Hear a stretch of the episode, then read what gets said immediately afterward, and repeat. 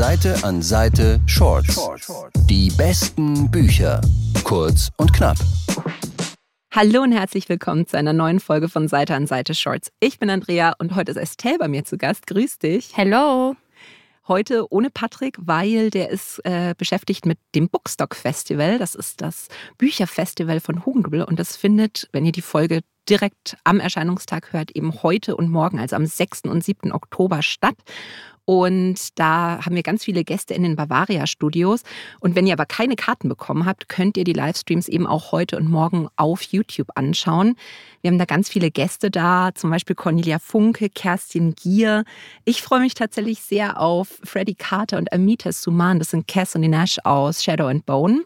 Also schaut da auf jeden Fall rein. Und heute gibt es noch was Besonderes, weil Estelle hat uns einen Rabattcode für englische Bücher mitgebracht. Und ja, den habe ich klar gemacht. Hast du klar gemacht. Und heute wollen wir deshalb auch über englische Bücher reden, um euch so ein bisschen zu inspirieren, was ihr euch mit dem Rabattcode dann holen könnt. Schönes. Denn auf deutschsprachige Bücher, da gibt es ja die Buchpreisbindung. Insofern sind wir da immer so ein bisschen eingeschränkt. Aber bei englischsprachigen Büchern können wir auf jeden Fall einen raushauen. Ja, das tun wir heute.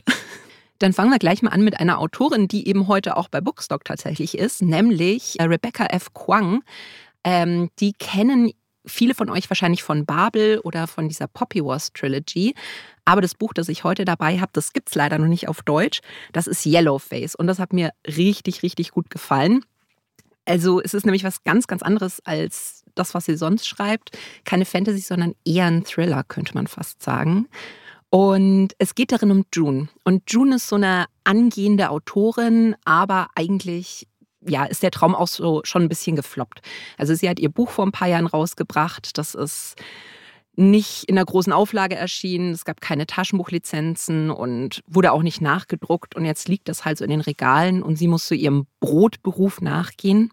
Und im krassen Gegenzug dazu steht äh, Junes Studienkollegin Athena. Und die hat eben zeitgleich mit ihr angefangen, Bücher zu schreiben, aber das erste Buch ist halt komplett durch die Decke gegangen, hat alle möglichen Preise gewonnen und jetzt hat sie schon drei Bestseller geschrieben und auch einen riesen Netflix-Stil gerade eingesackt. Und für June gibt es halt tatsächlich nur eine einzige logische Erklärung, warum Athena so viel erfolgreicher ist als sie. Und das ist, weil Athena eben asiatische Wurzeln hat. Und für June ist irgendwie klar, dass es auf dem Buchmarkt nur noch um Diversität geht, dass man als weiße heterosexuelle Autorin keine Chance mehr hat. Also man kennt's nicht. Aber June kriegt das eben gar nicht so aus ihrem Kopf raus. Sie hat auch noch trotz, ja, ziemlich viel Neid eigentlich, aber ein relativ gutes Verhältnis zu Athena. Und als dann dieser Netflix-Deal gefeiert wird, ähm, ist sie eben mit dabei. Sie sind dann abends zu zweit allein in Athenas Wohnung und dann gibt es einen komischen Unfall und Athena stirbt. Und jetzt ist June in dieser Wohnung völlig aufgelöst. Ähm, ruft natürlich. Aber June hat sie wahrscheinlich umgebracht, oder? Nein, äh, ein Pfannkuchenwettessen hat sie umgebracht. Ein Pfannkuchenwettessen? Es ist ein dummer Unfall. Also eine der größten Autorinnen äh, unserer Zeit quasi, der angehenden Autorin unserer Zeit, wurde von einem Pfannkuchen niedergestreckt. Und jetzt ist June eben... Sie, kurz, ich muss kurz einhaken, weil sie sich überfressen hat, oder? Erstickt. Oh. Ich wollte das gar nicht so reinbringen, weil es wirklich ein dummer Unfall ist. Okay. Nein, also June ist aber auch wirklich total aufgelöst und alles. Ähm, aber während sie halt auf die Polizei wartet, wird ja auch äh, bewusst, dass da das Manuskript von Athenas neuestem Buch liegt. Und weil die immer auf einer Schreibmaschine geschrieben hat, ist das halt auch das einzige Manuskript, was es gibt. Und dann könnte es halt sein, dass dieses Manuskript, bevor die Polizei eintrifft, in Junes Tasche wandert. Und sie, und sie liest sich das mal durch und denkt sich, boah, das ist ein richtig gutes Buch, aber da muss man schon noch ein bisschen Arbeit reinstecken. Also Athena hätte nie gewollt, dass das so auf den Markt kommt. Und fängt halt an, das einzutippen und so ein bisschen zu überarbeiten. Und dann hat sie halt schon mal so viel Arbeit reingesteckt und dann schickt sie es halt an ihren Agenten halt nur mit ihrem Namen drauf. Und tatsächlich passiert das, was man sich als äh, Autorin wirklich wünscht, nämlich es entsteht so ein richtiger Bieterkrieg zwischen den Verlagen. Also jeder will dieses Buch und es geht darin halt auch um asiatische Geschichte, weshalb halt für Juno einfach klar ist, dass sie immer recht hatte, dass halt nur noch Diversität auf dem Buchmarkt mhm. funktioniert. Und es ist dann auch so, dass die Verlage jetzt auch nicht blöd sind und sich denken, naja, June Hayward schreibt ein Buch über asiatische Kultur, bisschen schwierig. Und dann. Kulturelle Aneignung? Ja, und dann sagt man halt, aber naja, June hat tatsächlich einen zweiten Vornamen. Es ist jetzt Juniper Song mit zweiten Vornamen, weil ihre Mutter ein Hippie war, nicht weil ihre Mutter asiatische Wurzeln hatte. Ja. Und dann druckt man halt Juniper Song auf die Bücher und für das Autorinnenfoto fotografiert man sie halt auch in so ein bisschen einem goldenen Abendlicht, dass die Haut so ein bisschen dunkler wirkt. Und niemand sagt, dass sie asiatische Wurzeln hat, aber es wird halt von allen Seiten suggeriert. Mhm. Und das Buch kommt raus, wird ein Riesenbestseller, aber du hast es ja schon gesagt, kulturelle Aneignung. Also der Shitstorm lässt nicht lang auf sich warten. Ja. Und es ist halt einfach wirklich absolut irre, was dann passiert. Es entwickelt sich dann nämlich mit der Zeit fast zu so einer Art modernen Gothic Novel. Also June wird schon irgendwann mal so von den Geistern ihrer Vergangenheit oder von Athenas Geist verfolgt, aber inwiefern ist das jetzt wirklich ein Geist oder inwiefern ähm, ist das ihr eigenes schlechtes Gewissen. Aber auch so ein bisschen Polit-Thriller, so hört sich zumindest an, ne? Auf jeden Fall, weil das ist ja wirklich ein absolut brandaktuelles, spannendes Thema. Ja. Also wer darf über welche Themen schreiben? Ja, voll. Wie gehen wir mit kultureller Aneignung um? Wie gehen Verlage damit um? Ja. Und es macht so viel Spaß, weil es ist so böse. Ähm, June ist auch keine nette Person, muss man sagen. Also es ist schon so ein bisschen die Böse in dieser Geschichte. Und ich finde es halt so lustig, weil ja ähm, die Autorin Rebecca Kwang selber asiatische Wurzeln hat mhm. und weil sie ja eigentlich so aus der Sicht ihrer schlimmsten Feindin in Anführungszeichen dieses Buch schreibt. Und es ist so böse, es macht einfach Spaß. Und was ich halt auch cool fand, ist, es ist mal was ganz, ganz anderes ähm, als Babel zum Beispiel. Ist ja auch politisch, also. Genau, das ja. war auch politisch, aber so vom Stil her, weil Babel war ja sehr, sehr literarisch, aber halt vom Inhalt her eher reduziert. Hier haben wir sehr viel Inhalt, aber es ist jetzt nicht so literarisch, sondern es lässt sich wirklich sehr, sehr flott lesen.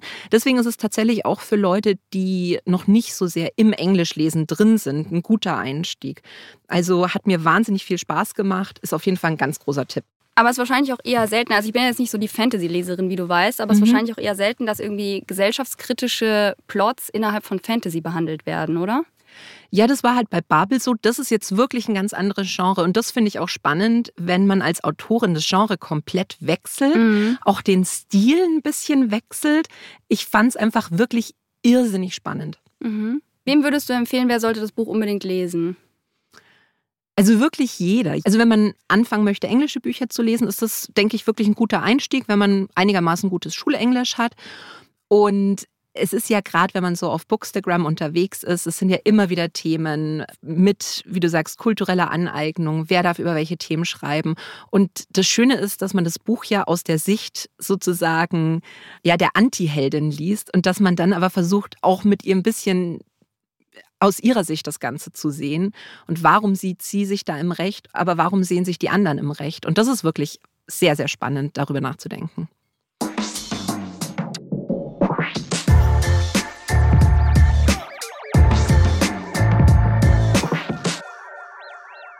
Das zweite Buch ist von Olivia Blake, Masters of Death. Die kennt man von The Atlas Six, was ja auch so ein ganz, ganz dickes Fantasy-Buch ist. Muss ich ehrlich sagen, habe ich mich bisher noch nicht rangetraut. Weil du weißt ja bei mir, wenn es so viel ist, dann muss es schon immer Liebe sein. Ja. Ich hatte aber von ihr Alone with You in the Ether gelesen, was kein Fantasy-Buch ist, sondern so ein bisschen eine dysfunktionale Love Story, was mir sehr, sehr gut gefallen hat vom Stil her. Und jetzt ist eben das neue Buch da, Masters of Death. Und ich sag's dir, ich habe das angefangen und ich habe, ich weiß nicht, ich glaube nach zehn Seiten schon gedacht, okay, ich glaube, ich habe ein neues Lieblingsbuch. Wow, nach zehn Seiten. Ja, keine Ahnung, du, ich lag so auf dem Bett, ich habe gelesen, ich habe gekrischen vor Lachen schon und ich dachte mir, oh mein Gott, ich liebe gerade alles daran. Aber was genau?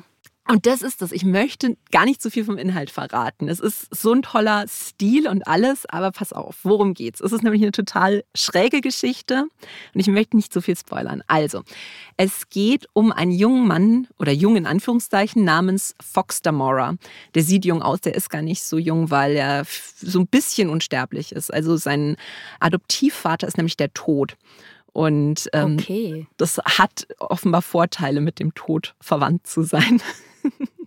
Jedenfalls ist er auch schon ein paar hundert Jahre auf der Welt und, und lebt so sein Leben als relativ erfolgloses Medium. Also er, er verkauft Leuten das, dass er mit Geistern redet, aber eigentlich ruft er immer nur seinen, seinen Papa und, Dodgy.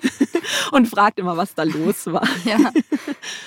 Und eines Tages verschwindet dann aber der Tod. Und du kannst dir vorstellen, dass das äh, nicht so optimal ist für die Welt, wenn halt dann plötzlich Zombies rumlaufen. Ja, und alle unsterblich werden. Ja, ja. Und deswegen äh, wird dann Fox. Vorbei, wenn ich es mir recht überlege. Mm, Das kommt drauf an. nee, und, und Fox wird dann ausgewählt, dass er derjenige ist, der quasi äh, seinen Adoptivvater, also den Tod, wieder zurückbringen muss. Und da wird er unterstützt von einem wahnsinnig weirden Team. Also wir haben eine Vampirin, die ein Poltergeistproblem hat. Wir haben eine Dämonin, wir haben, ja, sein Schutzengel ist auch dabei, aber der Schutzengel wird immer verfolgt von so einem Schergen des Teufels, der ein bisschen in sie verknallt ist. Okay, es klingt mega skurril. Es ist absolut skurril. Also stellst dir vor, wie so, so eine Oceans 11 Story, aber übersinnlich und komplett unorganisiert. ja. Und, und wir haben Meerjungfrauen, Sirenen, Werwölfe, wir haben Gottheiten. Ah ja, genau, sein ehemaliger Lover taucht dann noch auf, der eine nordische Gottheit ist. Sein ehemaliger Lover. Ja, Geil. ja. Die haben sich auch schon seit 200 Jahren nicht gesehen. Und es, Alte Liebe rostet nicht. oh nein, es ist, es ist einfach so cool und es ist so, also mit so viel Sarkasmus und Ironie geschrieben. Deswegen vielleicht jetzt nicht für Englisch-Einsteiger. Also da Mhm. muss man, glaube ich, schon so ein bisschen im Ton drin sein. Ja. Und es, es hat halt so ein, weißt du, wie diese Dark Academia Bücher, Ja. wo halt Leute dann so, so ein bisschen von oben herab reden und so. Diesen Ton hat's. Aber, Aber eigentlich ganz geil. Also stelle ich mir ganz geil vor. es ist richtig Ja. geil und vor allen Dingen, ähm, ich weiß nicht, ich glaube, das ist nicht so deins, aber also ich und einige Kolleginnen und Freundinnen von mir sind Geschädigte des ähm, Staffel 2 Finales von Good Omens. nee, nee, bin ich nicht drin. Nee, Gott sei Dank. Also das, if you know, you know. Nein, das ist wirklich, also das endet so, so schlimm und so tragisch und da geht's eben auch um einen Engel und einen Dämon, die so ein bisschen ineinander verliebt sind Mhm. und die immer so ihre, ihre kleinen Sidequests haben. Und dieses Buch ist halt eigentlich wie das Trostpflaster, was wir jetzt brauchen, bis es irgendwann mal eine dritte Staffel gibt. Okay, verstehe. Weil du hast halt auch Erzengel, du hast halt Gottheiten und du hast halt so dieses, wie halt die Unsterblichen und die Übersinnlichen alle so ihre kleinen Pläne verfolgen und Ja. die Menschen da eigentlich nur so die Schachfiguren sind. Ja. Und das mit so viel Witz und ja, was soll ich sagen, neues Lieblingsbuch. Ja, hört sich gut an. Also selbst obwohl ich kein Fantasy-Fan bin, würde ich äh, sogar sagen, ich würde es vielleicht lesen. Also kann ich sehr empfehlen. Ja. Gibt es da schon die deutsche Übersetzung? Nee, leider noch nicht. Okay. Also von allen Büchern gibt es leider noch keine deutschen Übersetzungen. Okay.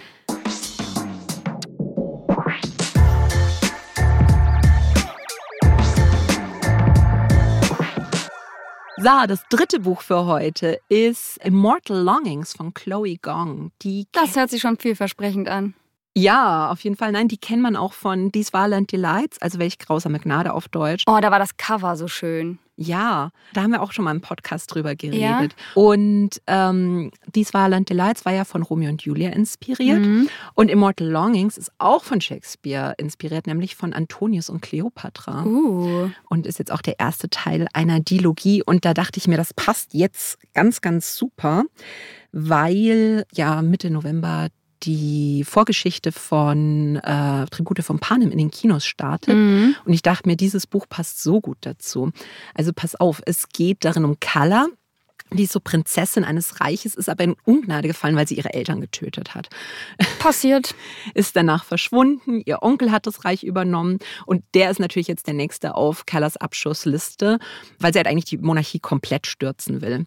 Und was ihr da entgegenkommt, ist, dass es jedes Jahr in dieser Stadt, in der die leben, so Spiele gibt. Also Mhm. man kennt's ja. Hunger Games. Ja, ja. Ne, Es, es ist auch in der Stadt richtig furchtbar. Also niemand hat was zu essen oder Medizin und so. Aber Die Spiele gibt. die Spiele gibt's. Nein, 88 Personen werden da jedes Jahr ausgewählt. Also da kann man sich auch bewerben. Mhm. Das ist nicht wie bei Panem, wo eigentlich keiner so richtig Bock drauf hat, sondern Ja. die sind alle motiviert. Und ja, am Ende bleibt halt dann nur noch eine Person übrig und die kriegt dann ganz viel Geld und darf den König treffen, was halt Callas Chance ist, eben an ihren Onkel ranzukommen, um den sozusagen den Dolchstoß zu geben. Mhm. Was es in dieser Welt auch gibt, was ein bisschen seltsam ist oder anders als jetzt bei Hunger Games oder so ist, dass die Leute mit ihrem Geist in andere Körper springen können. Uh. Und außerdem gibt es da keine Arena oder so, sondern Ja. es wird in der ganzen Stadt finden diese Spiele statt. Also das ist, das geht auch über Wochen manchmal hinaus.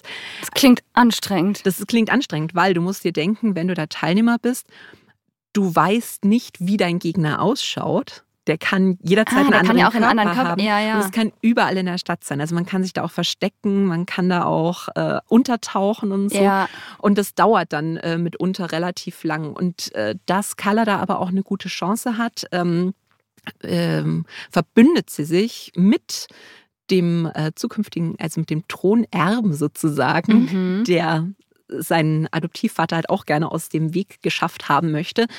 Und äh, noch einem anderen Mitspieler, der aber selber großes Interesse hat, diese Spiele zu gewinnen. Mhm. Und ja, was soll ich sagen? Also es ist richtig, richtig spannend. Ich muss aber sagen, ganz ehrlich, ich habe mir am Anfang so ein bisschen schwer getan mit Keller, weil Chloe Gong, die schreibt keine liebenswerten Charaktere. Mhm. Also sie ist wirklich erstmal so ein blutrünstig, eben von ihrer Rache oder was auch immer, man weiß es am Anfang nicht, getrieben.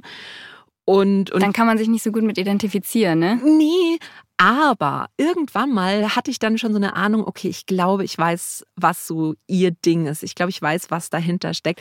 Und ab dann war ich voll drin. Also da muss man dem Buch vielleicht so ein bisschen die Zeit geben. Ja. Ich kenne es aber auch, dass es wirklich ganz viele Leute gibt, die immer sagen, hey, ich hätte gern Fantasy aus der Sicht von jemand Bösen, sage ich jetzt in Anführungszeichen, weil sie ist jetzt nicht direkt böse, aber sie ist halt jetzt nicht so ein was man halt auch kennt, so diese kleinen, liebenswerten Püppchen, die da in so ein Fantasy-Abenteuer reinstolpern. Ja. Nee, sie ist eine Killerin. Und Okay.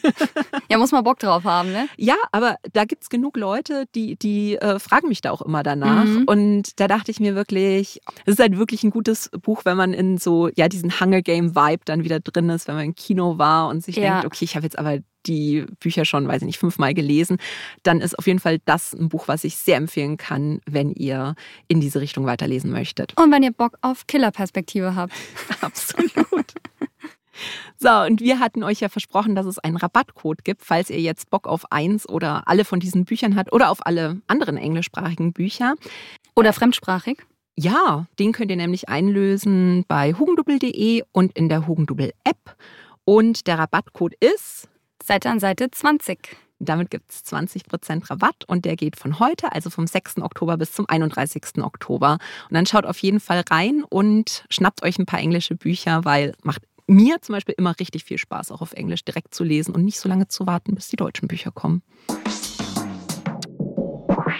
Seite an Seite Shorts. Die besten Bücher. Kurz und knapp.